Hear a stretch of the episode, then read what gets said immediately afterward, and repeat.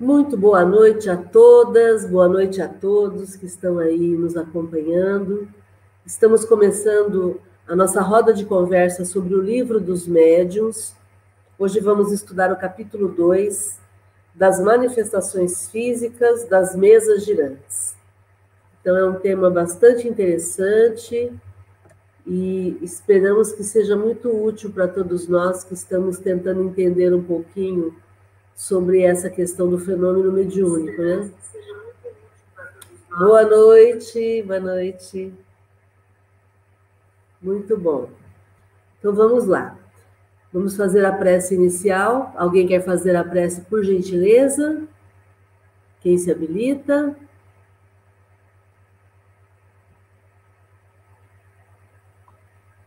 Eu faço. Por favor.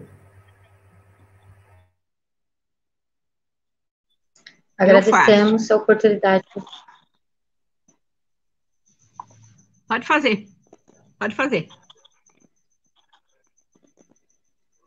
Agradecemos a oportunidade de estarmos reunidos para aprendermos um pouquinho mais da doutrina de Kardec, para que possamos, cada dia, melhorarmos um pouquinho mais com a sua doutrina, com o seu aprendizado que possamos estarmos tranquilos, com muita paz, muita harmonia.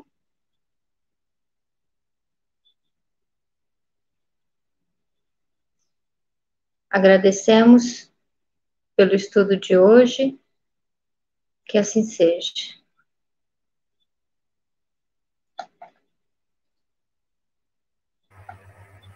Muito bem.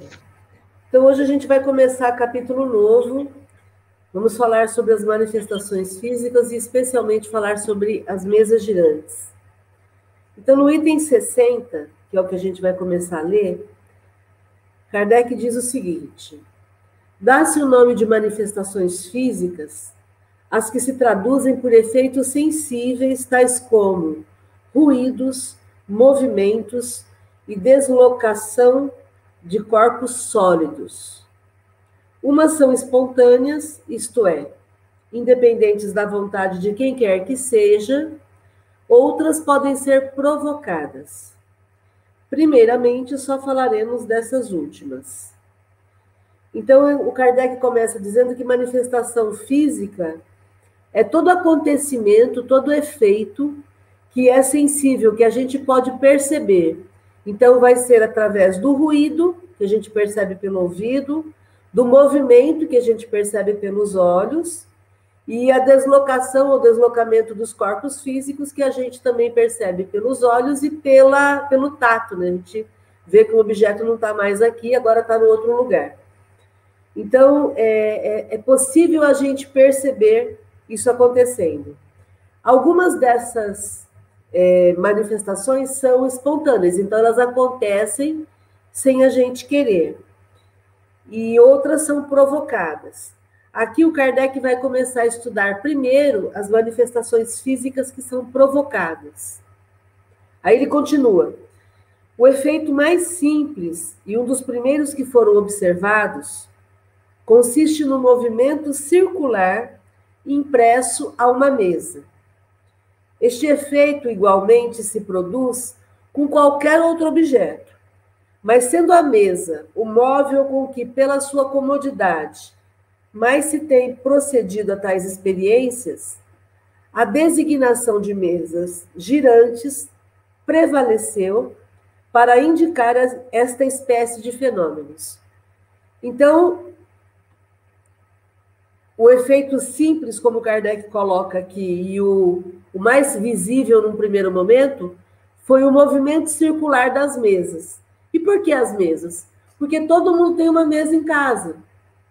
E, to, e ficava fácil para se utilizar a mesa para poder mostrar esse movimento, né?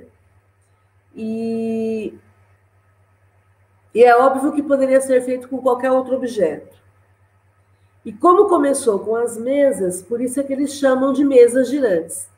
Poderia ser cadeiras, poderia ser camas, poderia ser qualquer outra coisa mas foi feito com as mesas girantes, né? Quando dizemos que este efeito foi um dos que primeiro se observaram, queremos dizer nos últimos tempos, pois não há dúvida de que todos os gêneros de manifestações eram conhecidos desde os tempos mais longínquos. Visto que são efeitos naturais, necessariamente se produziram em todas as épocas. Tertuliano trata em, ter, em termos explícitos das mesas girantes e falantes.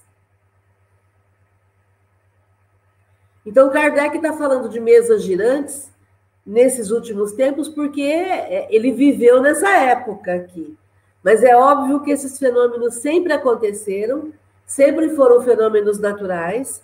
E aí ele cita Tertuliano. Tertuliano foi um cristão que viveu em 160 depois de Cristo. Então, depois que Cristo morreu, o Tertuliano nasceu 160 anos depois que Cristo morreu. E ele morreu em 220 depois de Cristo. Então, só para a gente ter uma ideia, ele, ele vivia na Tunísia.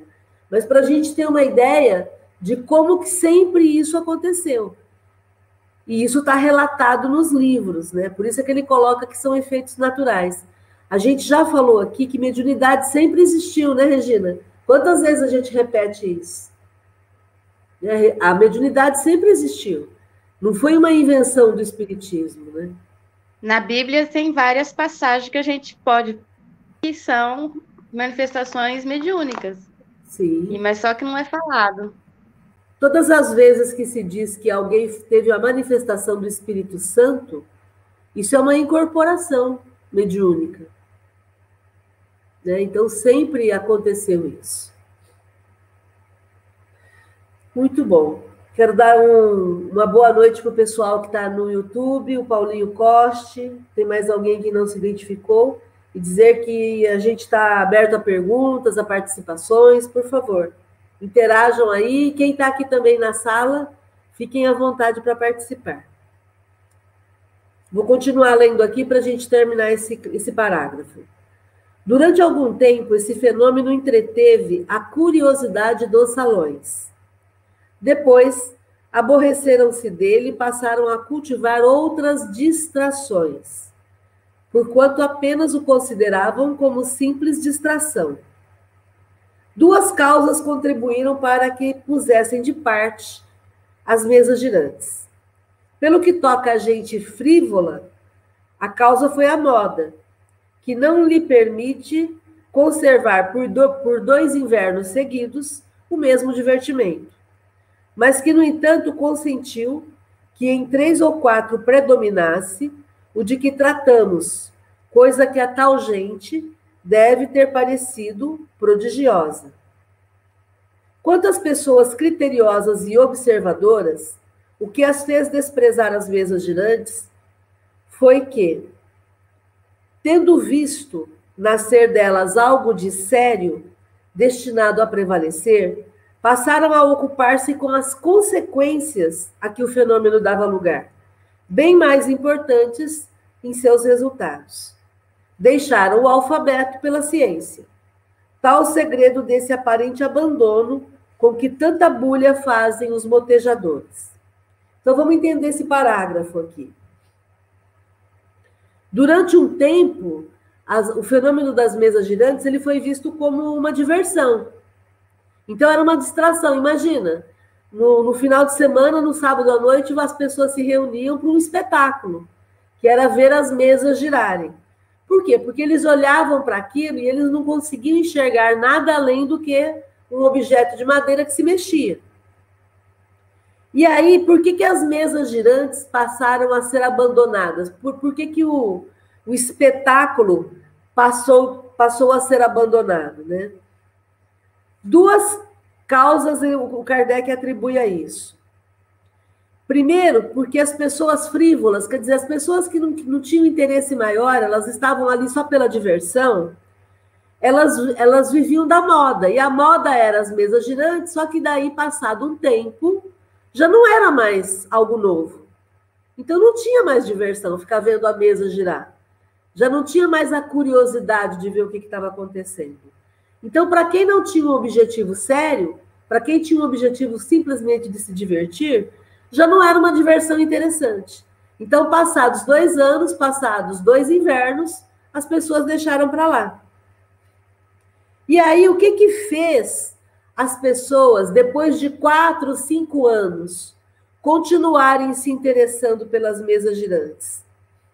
As pessoas que eram mais observadoras, que eram mais sérias, as pessoas que eram mais criteriosas, as pessoas que queriam entender o que estava acontecendo, elas não queriam apenas ver as mesas girantes. Elas começaram a ver que ali por trás das mesas girantes havia algo mais sério. Havia alguma coisa acontecendo ali. Embora elas não entendessem, elas perceberam que havia algo mais sério. E aí elas passaram a se preocupar com as consequências da mesa girando, e não propriamente com a mesa girando.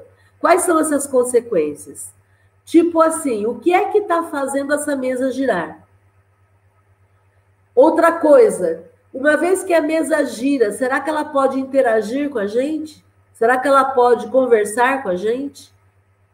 E mais, o que é que está provocando esse movimento da mesa? Então, as pessoas que são criteriosas, que são mais observadoras, elas não ficavam apenas no fenômeno maravilhoso da mesa girando.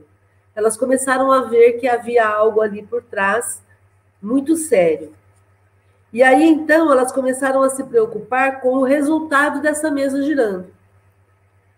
E aí é quando ele diz que elas deixaram o alfabeto pela ciência. Elas pararam de olhar o fato para olhar o que estava acontecendo ali. E aí, então, parece que as pessoas abandonaram né, esse barulho das mesas girantes, esse barulho das pessoas que ficavam zombando da, daquele movimento das mesas girando, e aí eles foram entender o que é que tinha por trás. Aí, para terminar o parágrafo, o, esse item, como quer que seja, as mesas girantes representarão sempre o ponto de partida da doutrina espírita.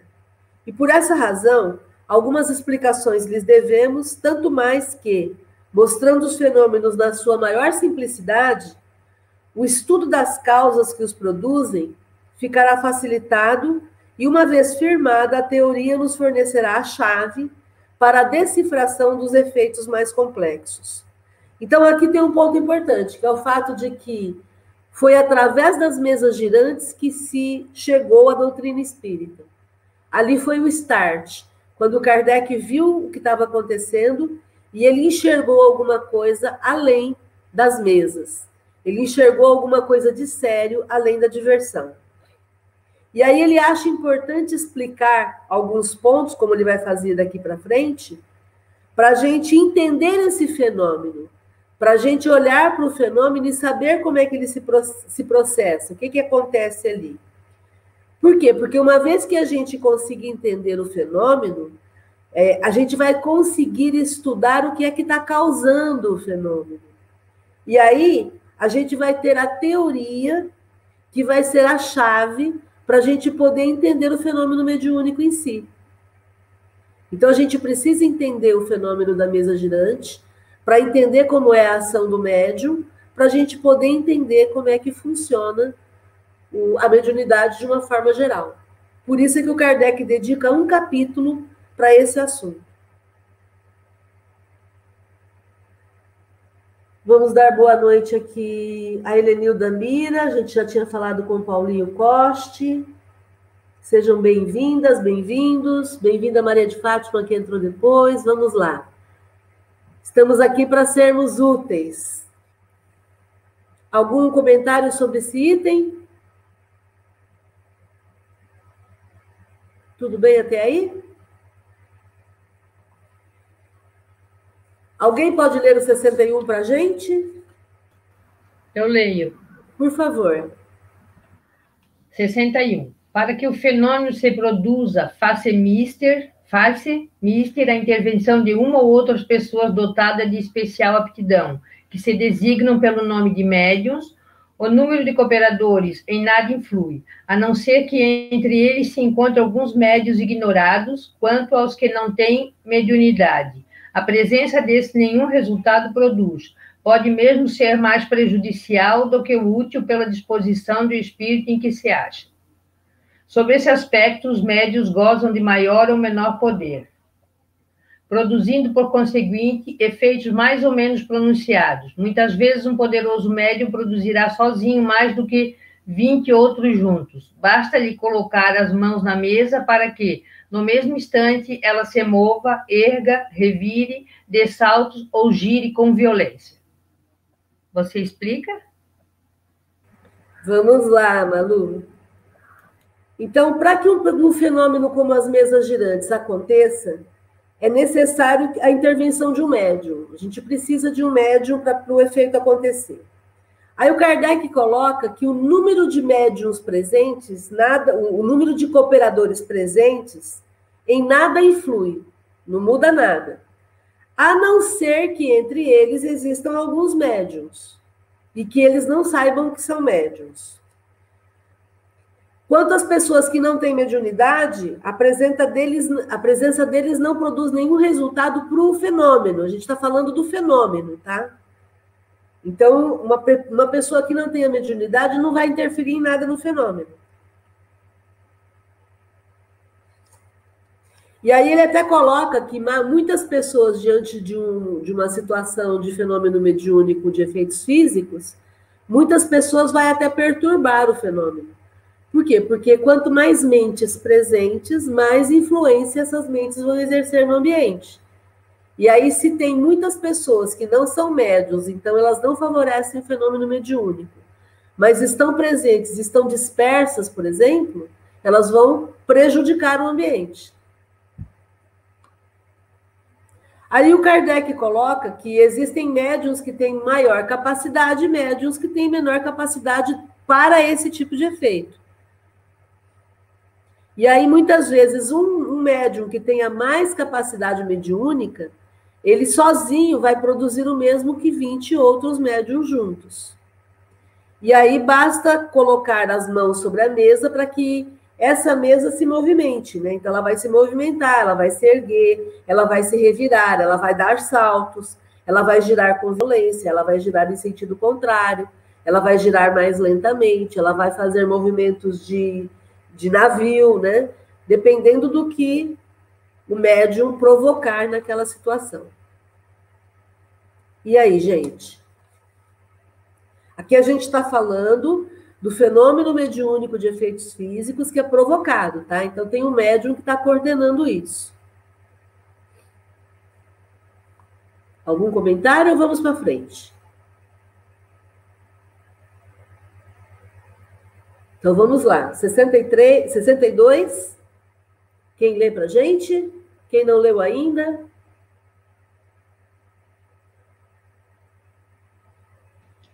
Eu leio. 62. Nenhum indício há pelo qual se reconheça a existência da faculdade mediúnica. Só a experiência pode revelá-la. Quando, numa reunião, se quer experimentar devem todos muito simplesmente sentar-se ao redor da mesa e colocar-lhe em cima espalmadas as mãos, sem pressão, nem esforços muscular. A princípio, como se ignorassem as causas do fenômeno, recomendavam muitas precauções, que depois se verificou serem absolutamente inúteis tal, por exemplo, a alternação dos sexos. Tal também o contato entre os dedos mínimos das diferentes pessoas, de modo a formar uma, uma cadeia ininterrupta. Esta última precaução parecia necessária quando se acreditava na ação de uma espécie de corrente elétrica. Depois, a experiência lhe demonstrou a inutilidade. A única prescrição de rigor obrigatório é, recolhi, é recolhimento, absoluto silêncio e, sobretudo, a paciência, caso o efeito se faça esperar. Pode acontecer que ele se produza em alguns minutos, como pode tardar meia hora ou uma hora. Isso depende da força mediúnica dos co-participantes. Então vamos lá, Adriana. Aqui a gente tem dois pontos importantíssimos, gente. O primeiro é, é, é a primeira frase que o Kardec coloca aí. Nenhum indício há pelo qual se reconheça a existência da faculdade mediúnica. Então, é, a gente ouve muito no centro espírita as pessoas dizerem assim: ah, eu quero desenvolver a minha mediunidade. Mediunidade não se desenvolve, você nasce com a mediunidade. Você vai fazer ao longo da sua vida a educação da sua, da sua mediunidade. Então, mediunidade não se desenvolve, se educa. Você aprende a lidar com a sua mediunidade. Por isso é tão importante você reconhecer se você tem mediunidade. E ninguém melhor do que você para saber se você tem mediunidade. Você observar o seu comportamento, como é que você é. Quando você. Existe um relato, por exemplo, muito comum que as pessoas falam, que é assim: ah, quando eu vi, eu estava falando uma coisa que nem era eu. Nem parecia que era eu. Parece que é como se alguém entrasse em mim e, e, e falasse por mim. Essa é uma percepção que só a pessoa pode definir, pode, pode perceber e, e, e, explicar o que ela está sentindo. Não tem como a gente ter essa percepção por ela. Então, é, é você quem vai reconhecer a existência da faculdade mediúnica em você. Então, isso, esse ponto é um ponto importantíssimo. E também não, não existe essa coisa, ah, eu tenho uma marca de nascença que todo mundo que tem essa marca de nascença tem mediunidade.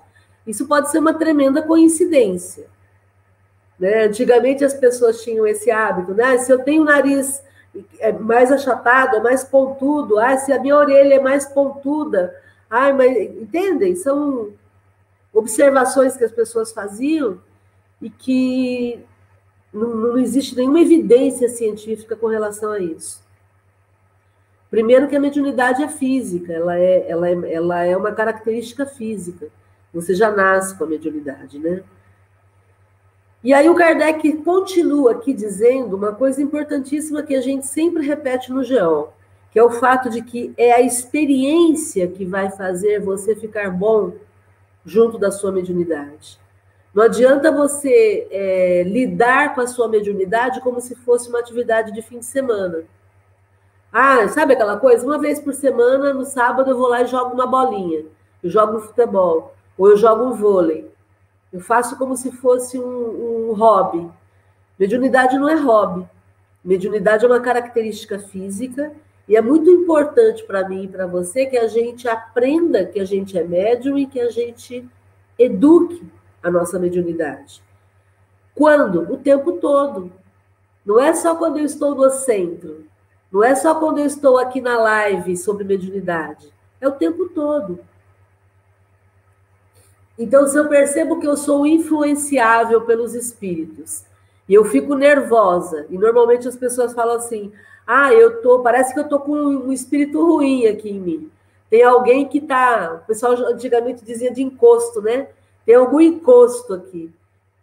Tem algum espírito que está me perturbando. Então, eu que melhore a minha vigilância. Porque se esse espírito está interferindo no meu dia a dia e eles interferem, eu que me cuide, eu que aumente a vigilância, para eu não me meter em rascadas sem querer. Isso acontece com vocês também ou só comigo, gente? E aí?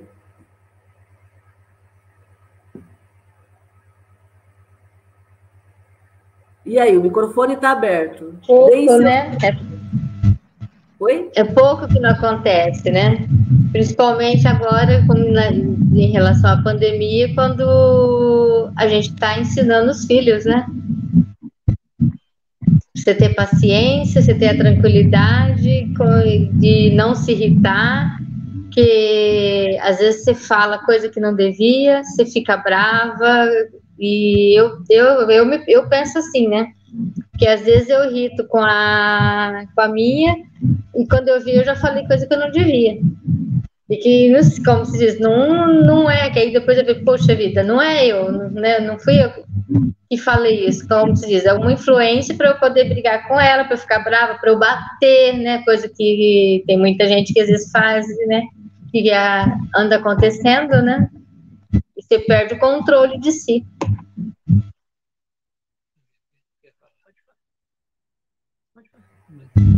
Você falou um ponto interessante, que é a questão do autocontrole, Adriana. Porque é muito fácil eu dizer, ah, quando eu vi, parece que alguém entrou em mim e fez tal coisa. Então, e cadê o meu, o meu autocontrole?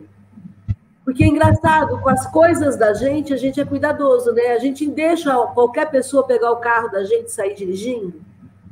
A gente deixa qualquer pessoa pegar os nossos objetos e sair usando. Não. A gente cuida, a gente presta atenção, a gente fica atento.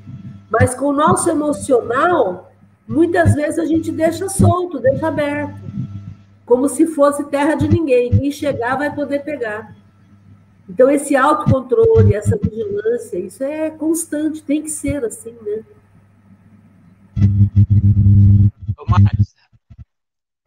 Oi, pode falar, Márcia. José, pode falar. Parabéns, parabéns pela explicação que você deu aí sobre os médios, porque tem muitos médios que no, já quer chegar no primeiro dia no, no, no, centro e sentar na mesa sem preparo nenhum. Isso é uma coisa muito difícil. Se eu sempre observei pessoas que, que às vezes não têm preparo nenhum e quer receber comunicação. Por isso que lá no, no, no, no muitos médios afastou do centro porque queria sentar na mesa sem preparo nenhum. O que, que você me disse? É, preparação a gente precisa para tudo, né? Não só para mediunidade, mas é exatamente isso, perfeito. Essa preparação tem que, tem que acontecer anteriormente para a gente poder manter o nosso equilíbrio durante a, a comunicação mediúnica. É isso mesmo. O Paulinho Costa está dizendo aqui no YouTube: sintonia e vibração, exatamente.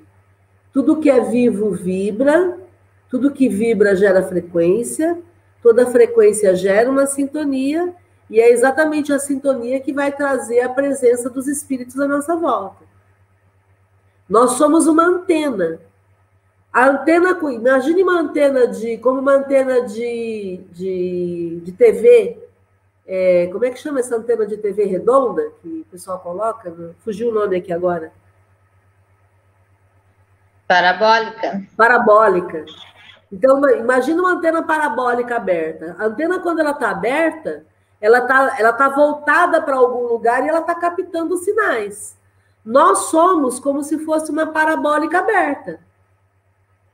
Eu posso fechar a minha percepção e vou fechar a minha percepção quando eu não tenho interesse em determinadas orientações, entre aspas.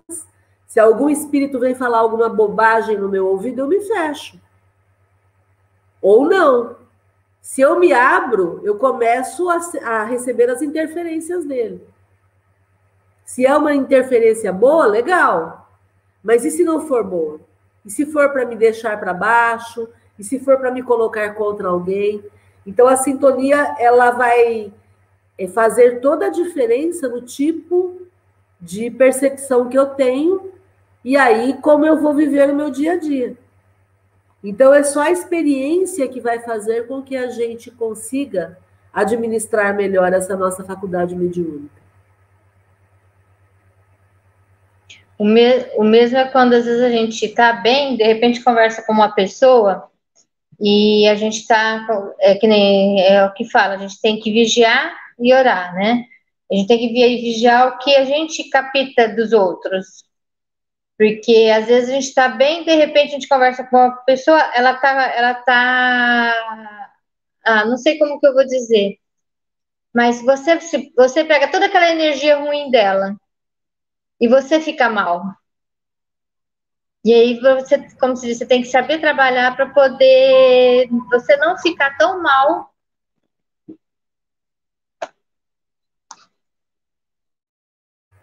Ex exatamente, Dri. E olha só que interessante, você falou a frase corretamente. É vigiai e orai. Tem um monte de gente que fala errado por aí. Então fiquem atentos. A frase correta é vigiai e orai.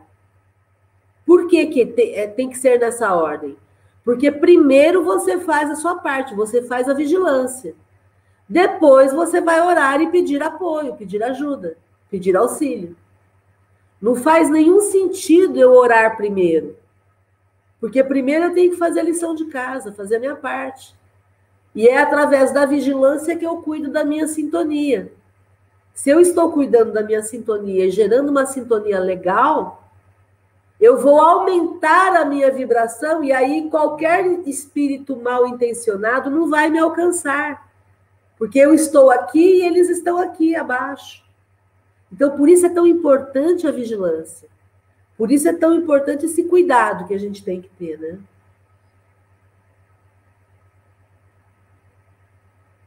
O Paulinho Costa está falando em simbiose. Então, a simbiose é, é essa troca, né?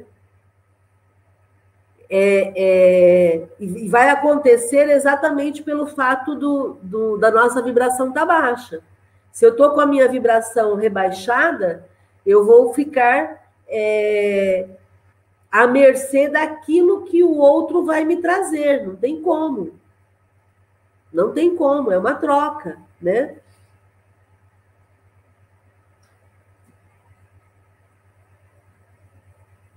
Muito bom, vamos lá. Vamos continuar na explicação aqui. É, o Kardec disse que, nesse caso das mesas girantes, os médiums se sentam em volta de uma mesa. E aí eles colocam em cima da mesa as mãos espalmadas, né, abertas. E aí ele coloca o seguinte: essa, essas mesas têm que ser. Essas mãos são colocadas sem pressão, de uma forma bem leve, bem descansando as, mãos, as mãos sobre a mesa. E aí ele coloca o seguinte: que no início, como eles não tinham experiência, o que, que eles faziam? Eles alternavam o sexo, então um homem, uma mulher, um homem, uma mulher, um homem, uma mulher, porque eles achavam que isso era necessário.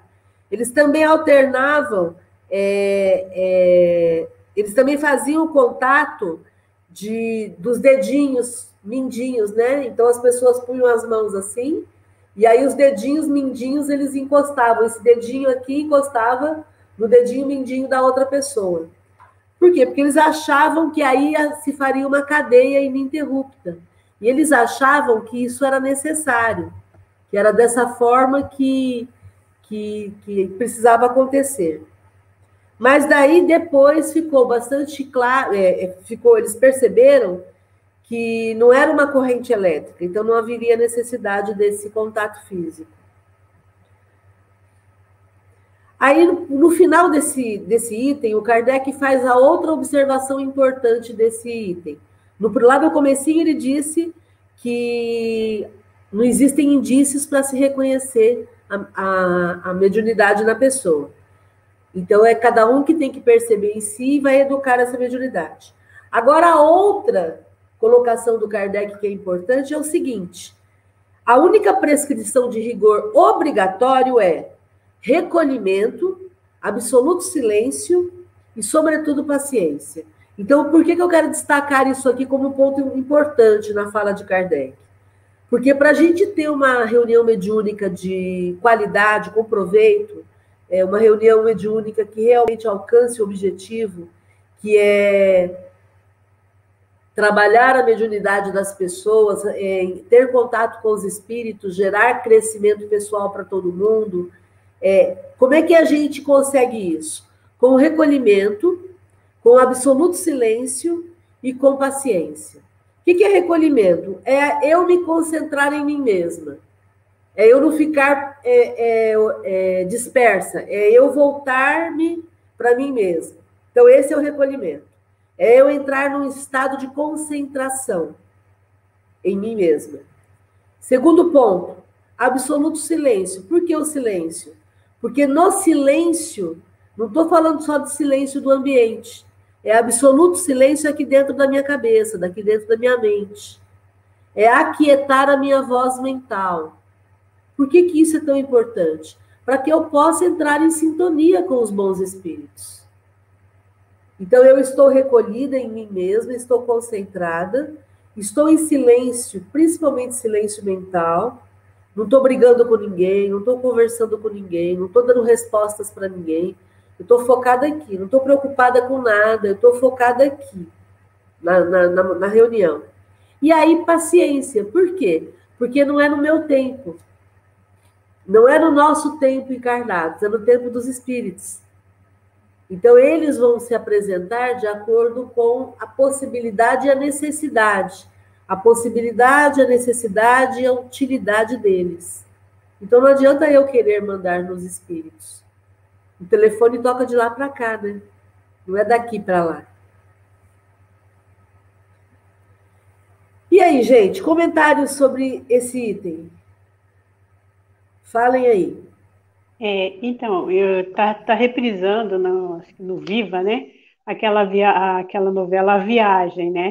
E de lá para cá dá para ver quantas coisas que mudaram. Na reunião mediúnica que o, o, ator faz lá, eles colocam a mão em cima da mesa, tem uma estrela desenhada, e quando ele vai fazer oração por espírito que está obsediando outros, ele faz um coração na, na, na perto do coração. Quer dizer, são todas é, aí no final, toda vez que acaba o capítulo, fala: essa novela segue é, os costumes da, da, época. Então, na época, naquela época, tinha todos esses, esses rituais, essas coisas. E hoje em dia a gente vê que não tem mais nada disso. O passe que ele dá é totalmente diferente do, do que a gente vê hoje, né? Então, exatamente isso. Quanto mais a gente aprende, quanto mais a gente é, entende esse lado, né, explicado, por, trazido por Kardec, a gente vê que não precisa de nada disso, né, tudo está no pensamento e na intenção, né, que a gente coloca de fazer o bem, de ser, de ser útil.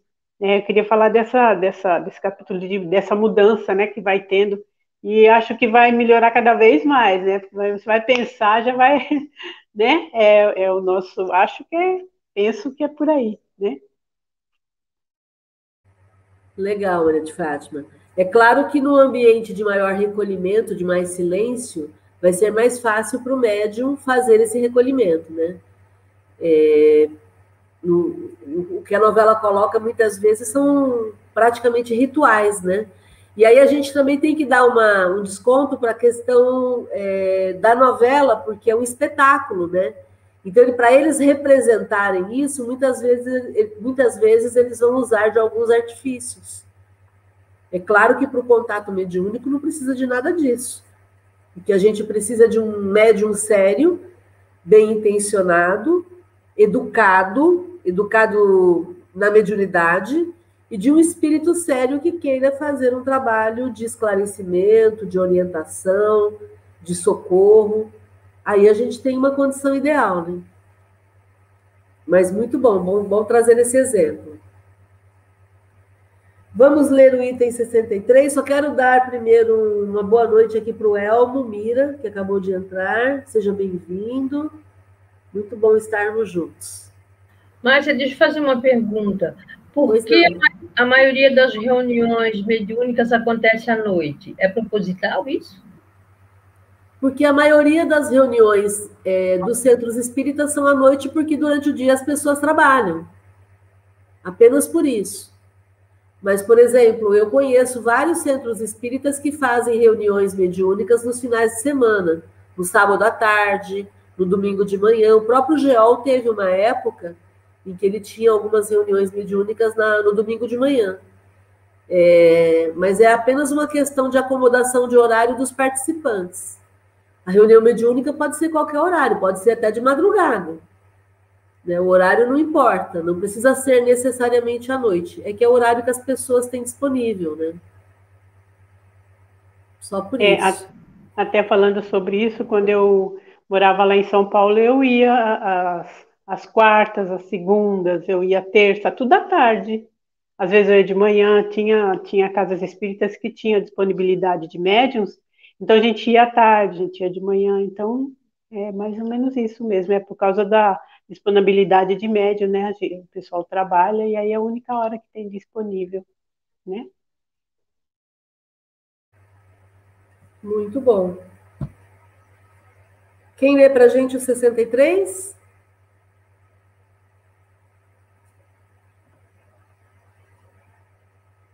Eu leio. Ok.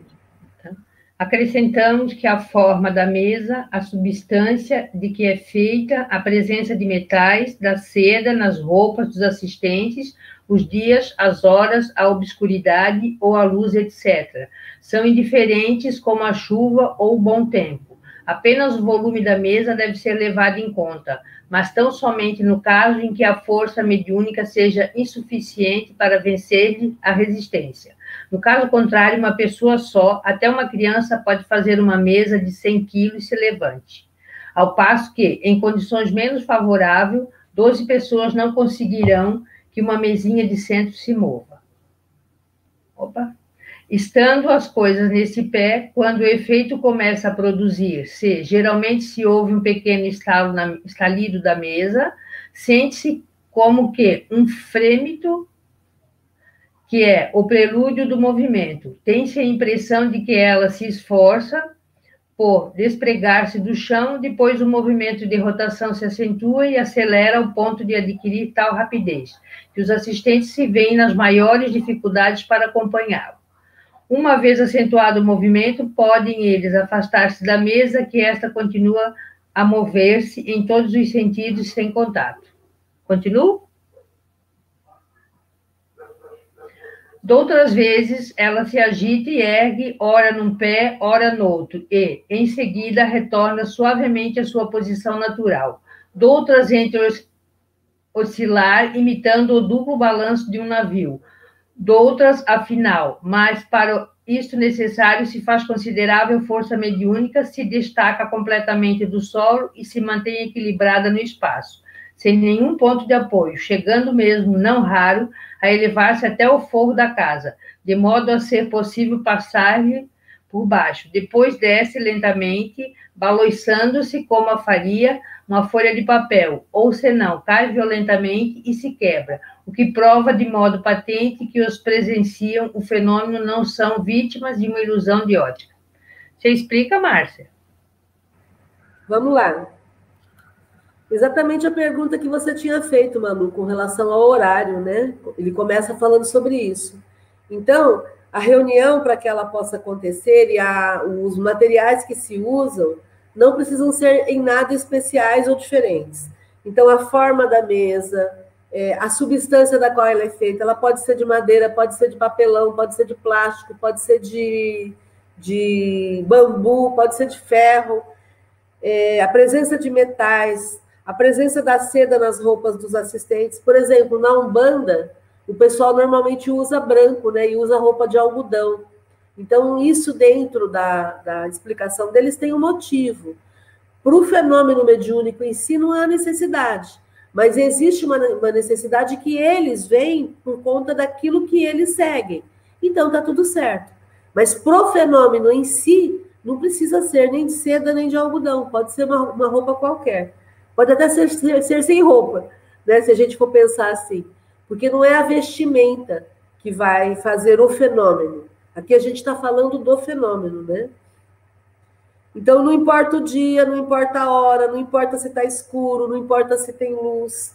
Tudo isso é indiferente, não importa se está chovendo, se está com, com, fazendo sol. A única coisa aqui é que a gente está falando sobre fenômeno mediúnico de efeito físico de levantamento de uma mesa, então o volume da mesa, o peso da mesa, a, a, capacidade que se tem de erguer essa mesa, então o volume que ela tem, vai fazer diferença. Só por isso, porque você está trabalhando com o levantamento da mesa, no caso. Né? Mas o que ele coloca aqui é, é que uma vez que a gente tem a força mediúnica suficiente, seja com um médium, seja com vários, os médiums podem movimentar essa mesa com a maior facilidade do mundo, inclusive se for criança. Se for uma criança com mediunidade de efeito físico, ela vai levantar isso rapidamente. E aí, então, quando acontece o fenômeno em si, né, a, a gente está falando da mesa girante, então vamos imaginar que a mesa começa a se mexer, ela faz, a gente percebe um frêmito, o frêmito é como se fosse um estremecimento, é como se ela tremesse, trepidasse. Então a gente percebe um, uma trepidação, um estremecimento, que é o início do movimento em si. Então, fica parecendo que a mesa está fazendo um esforço para se levantar do chão. Parece uma cena de filme, né? E nos filmes a gente vê isso. O fenômeno começa devagar, ele começa pequenininho. E aí fica parecendo que está fazendo um esforço, mas depois que acontece esse primeiro movimento, aí a mesa assume o movimento que o médium está querendo. Então, ela pode girar, né, rotacionar, ela pode acelerar, pode diminuir, pode, pode ir mais devagar. É, ela pode acelerar até o ponto que as pessoas nem consigam acompanhar o movimento dela. E uma vez acentuado esse movimento, as pessoas podem se afastar da mesa e o fenômeno continua. Eu me lembro do filme chamado Caça-Fantasmas, ou Ghostbusters, que é um filme da década de 80, que você, para quem assistiu, vai se lembrar que os fenômenos de efeitos físicos aconteciam naquele lugar onde eles estão, acho que era um hotel, e aí eles viam coisas voando para tudo quanto é lado. Então, ali, nitidamente, a gente tem a presença de alguém com mediunidade de efeitos físicos, onde se utilizava, no caso, o ectoplasma, que era aquela substância que eles tentavam capturar com as máquinas malucas que eles tinham. É, e, e, ali é, é, é, bem visível essa questão do, do, dos objetos se movimentando. Havia um médium famoso na década de 70 chamado Mirabelli, que passava até no Fantástico. As pessoas que têm um pouco mais de idade aqui vão se lembrar, como eu, né? Eu era criança, mas eu me lembro do Mirabelli, é, porque era uma coisa assim que parecia maravilhoso, mas era exatamente isso, era um médium de efeitos físicos provocando a movimentação de objetos, como a gente viu lá, deslocação de, de, de corpos sólidos, ou ruídos, ou movimentos, que também é o que a gente observa quando, por exemplo, o guarda-roupa pega fogo ou quando a gente ouve pedras caindo no telhado. São formas bem comuns de que a gente ouve de, de efeitos físicos. E normalmente é um médium e normalmente é alguém que mora na casa. É muito comum também que esse alguém que esteja provocando isso seja um médium adolescente, com a idade mais, mais jovem, né? Por quê? Porque a gente sabe que a mediunidade, ela a glândula que controla a nossa mediunidade é a pineal, que fica aqui, aqui e aqui. Então, o encontro desses três pontos no meio da nossa cabeça é onde fica a nossa pineal. E, e a pineal é a mesma glândula que trabalha tanto a mediunidade quanto a sexualidade. E o jovem, por estar nessa idade, ele está com os hormônios à flor da pele. Então a sexualidade está bastante exacerbada e aí também a mediunidade fica bastante exacerbada. Não é que é, é, são os hormônios que provocam a mediunidade, não, a mediunidade já é daquele corpo. Mas acontece que a mesma glândula que coordena as duas coisas, é, ela fica um pouco mais sensível, ela fica mais é, ativada, vamos dizer assim. E aí, muitas vezes, acontecem esses fenômenos descontrolados por conta da, da ação da, da glândula pineal, né? É a mediunidade acontecendo ali, naturalmente. Continuando o parágrafo, ele diz que em outros momentos, outras vezes, a mesa se agita, se ergue, ora se ergue num pé, ora se ergue no outro. É, ora volta para a posição natural, ou então ela oscila, né? ela balança para lá, balança para cá, como se fosse um navio.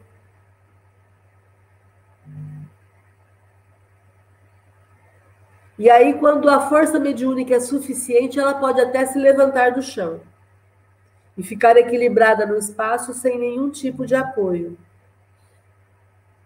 Pode, inclusive, subir até o forro da casa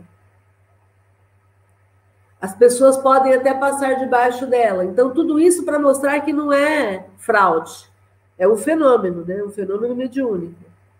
E aí ela pode descer bem lentamente e pousar no chão, ou ela pode simplesmente se arrebentar no chão. Isso tudo para mostrar que as pessoas que estão passando por aquilo não estão é, sendo vítimas de uma ilusão de ótica. Ilusão de ótica é quando as pessoas acham que vem alguma coisa que não existe. Não, o fenômeno da manifestação física ele existe, ele é observável por todos, todo mundo consegue perceber. Comentário, gente, e aí?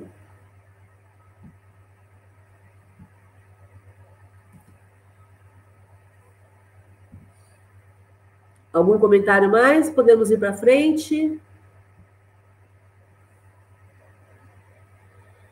Alguém lê 64 para nós, por favor? Eu leio. Por favor. 64. Outro fenômeno que se, que se produz com frequência, de acordo com a natureza do médium, é o das pancadas no próprio tecido da madeira, sem que a mesa faça qualquer movimento. Essas pancadas, às vezes muito fracas, outras vezes muito fortes, se fazem também ouvir nos outros móveis do compartimento, nas paredes e no forro. Dentro em pouco vou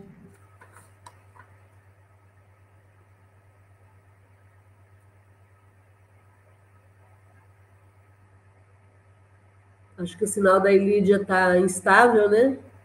Dos dedos e Então, que vamos se lá. Eu distingue perfeitamente Lídia, cortou. em seu ouvido. Lídia, cortou. Cortou? É, então vamos lá. É, dentro em pouco. Continua daí. Peraí, deixa eu ver se. Nossa, agora me perdi. Lá embaixo, dentro em pouco.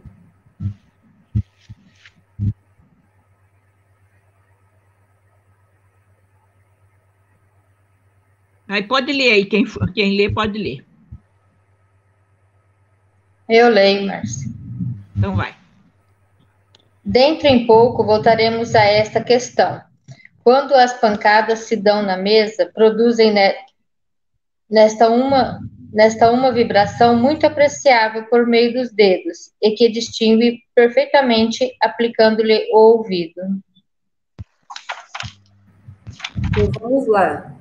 Então ele está falando aqui de um outro fenômeno que acontece, que são pancadas dentro do tecido da madeira. O que, é o tecido da madeira? É, é por dentro da madeira. Então a gente, por exemplo, você está vendo uma mesa e aí o barulho parece que está vindo de dentro da, do tampo. Aí você olha, não tem nada fora, olha embaixo, abre a gaveta, não tem nada fazendo barulho. Mas parece que ali no meio da, da madeira, no tecido da madeira, está acontecendo esse barulho. Que pode ser um barulho mais fraco, pode ser um barulho mais forte. É como se a madeira esta, estalasse, né? Ficasse estalando, mas não é estalar de calor, porque a, variação do tempo faz a madeira estalar, né? É, na verdade, é, é algum espírito que está provocando esse barulho dentro do tecido da madeira.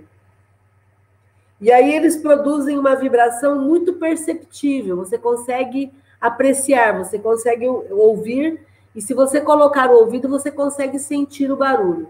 E aí é dentro, né? Então, isso tudo para o Kardec explicar o fenômeno das mesas girantes, para a gente poder entender que ele se, ele se fundamentou naquilo que ele observava. Então, imagina o Kardec naquela época, assistindo tudo isso e vendo que não era uma brincadeira, não era. Primeiro, entendendo que mesa não voa, mesa não, não faz barulho. A madeira não faz barulho sozinha. Sem variação de temperatura, o móvel fica quietinho ali. De repente, ele percebendo tudo isso acontecendo, ele entendeu que havia algo muito mais sério por trás, né? Comentários, meus amores, vamos lá. Lídia quer falar alguma coisa sobre isso?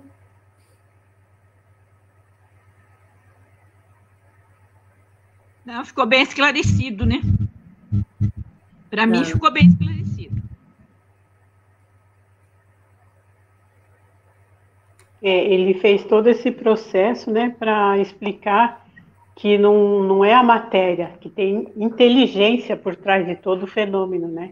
Ele fez tudo isso para mostrar a inteligência. Se tem inteligência, aí ele começou a partir para quem é, quem seria essa inteligência? E aí, por aí, né, para poder gente, mostrar para a gente que tem vida após, resumindo, né, vida após morte, entre aspas, que a morte não existe, né?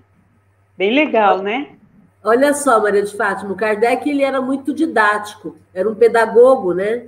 Então, uma pessoa muito didática. O próximo capítulo ele vai falar das manifestações inteligentes.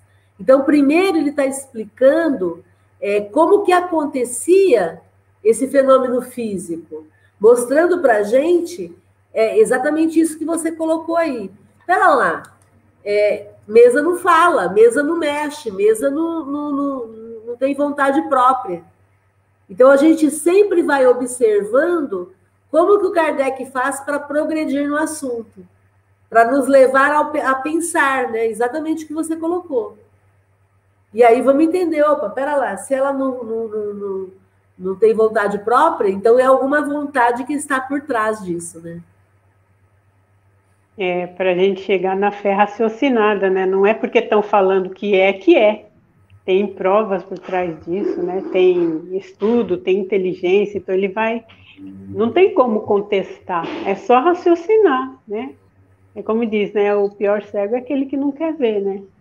Mas está todo mundo no seu direito, né? Muito bom.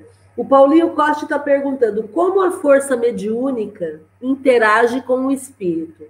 Então, na verdade, não é a força mediúnica que interage, Paulinho é o espírito quem gera essa força mediúnica.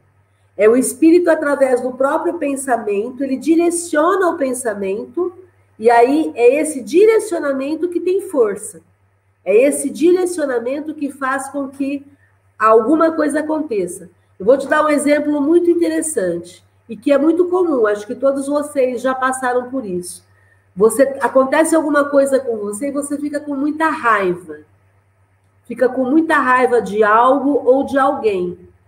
E aí você, no momento da raiva, você projeta de você uma ou, uma, um, ou um palavrão, um xingamento, ou um pensamento ruim, alguma coisa ruim para alguém ou para alguma coisa.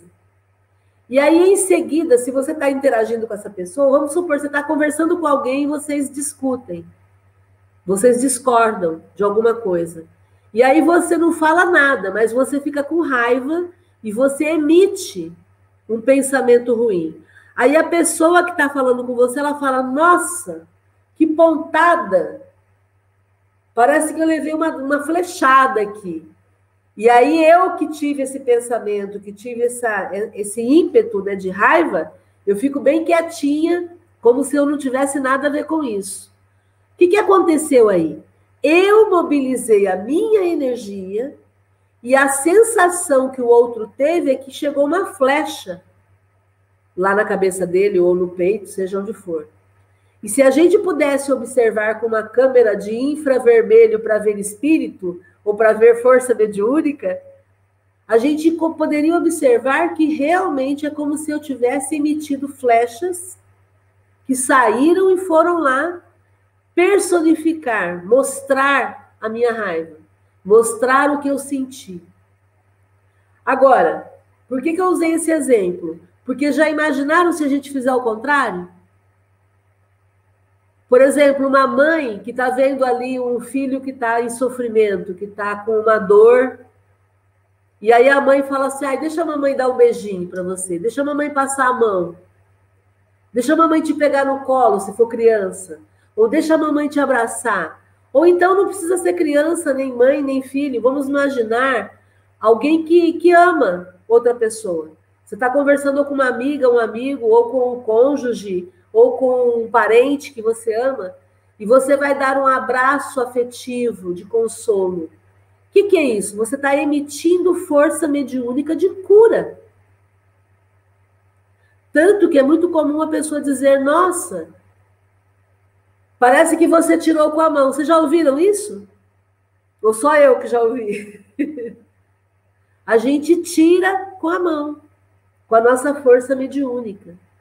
Então, eu, espírito, interajo com os outros, sejam encarnados, sejam desencarnados, usando esse, essa potência mediúnica que a gente tem. E aí, se eu sou um médium de efeito físico, eu provoco a cura. Agora, para encerrar, eu quero ir para outro ponto. Aí a gente vai para o tema autocura. Olha que legal. Se eu posso fazer isso mobilizando para o outro, já imaginaram eu usar isso para mim? A gente faz normalmente o contrário, a gente faz a autodoença. A gente usa o nosso potencial mediúnico para a gente adoecer. Ai, para mim dá tudo errado. Ai, nada que eu ponho a mão funciona. Olha só. Olha só. Como é que é o hard, né? Ó oh, vida, ó oh, azar, ó oh, pensamento. Tudo que eu faço dá errado. A gente usa para adoecer, para provocar é, acontecimentos ruins na nossa vida. Imaginem a gente usar esse potencial da nossa força mediúnica para gerar a autocura. É aí que está o princípio da autocura. Vós sois deuses, podeis fazer tudo o que eu faço e muito mais. Podemos mesmo. A gente só precisa acreditar e agir. Tomar posse dessa força mediúnica que nós temos. Porque, mesmo que você não tenha nenhum tipo de mediunidade, você pode curar você mesmo. Porque é você quem tem a senha para mexer no seu corpo. É você quem tem a chave para cuidar do seu corpo. Então, quando você está lidando com o seu corpo, você não precisa ter mediunidade.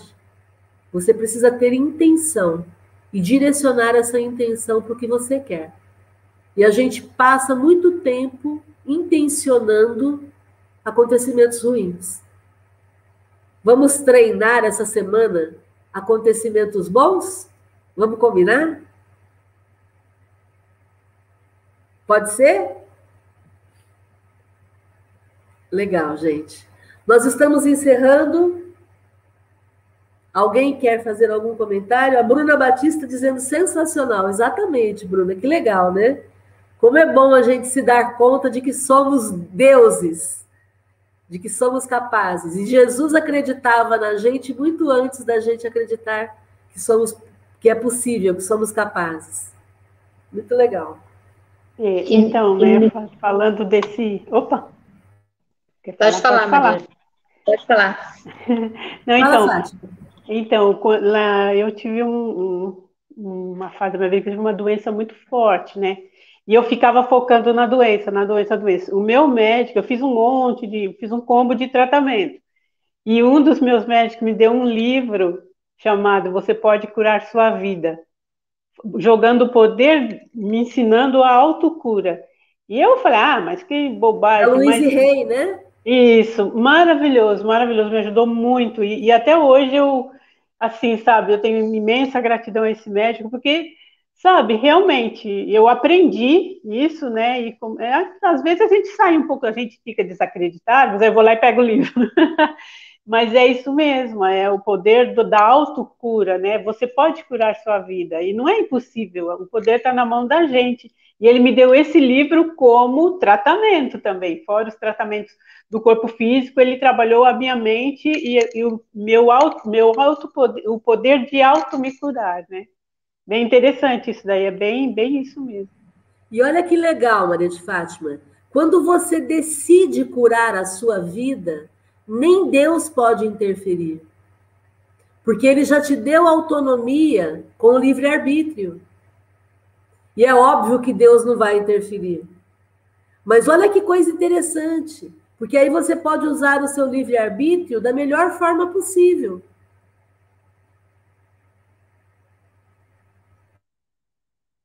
Este livro recebi aqui no postinho de um médico que eu consultei, e ele me deu este livro também. Ele falou assim: depois você lê, depois você me fala o, o conteúdo deste livro.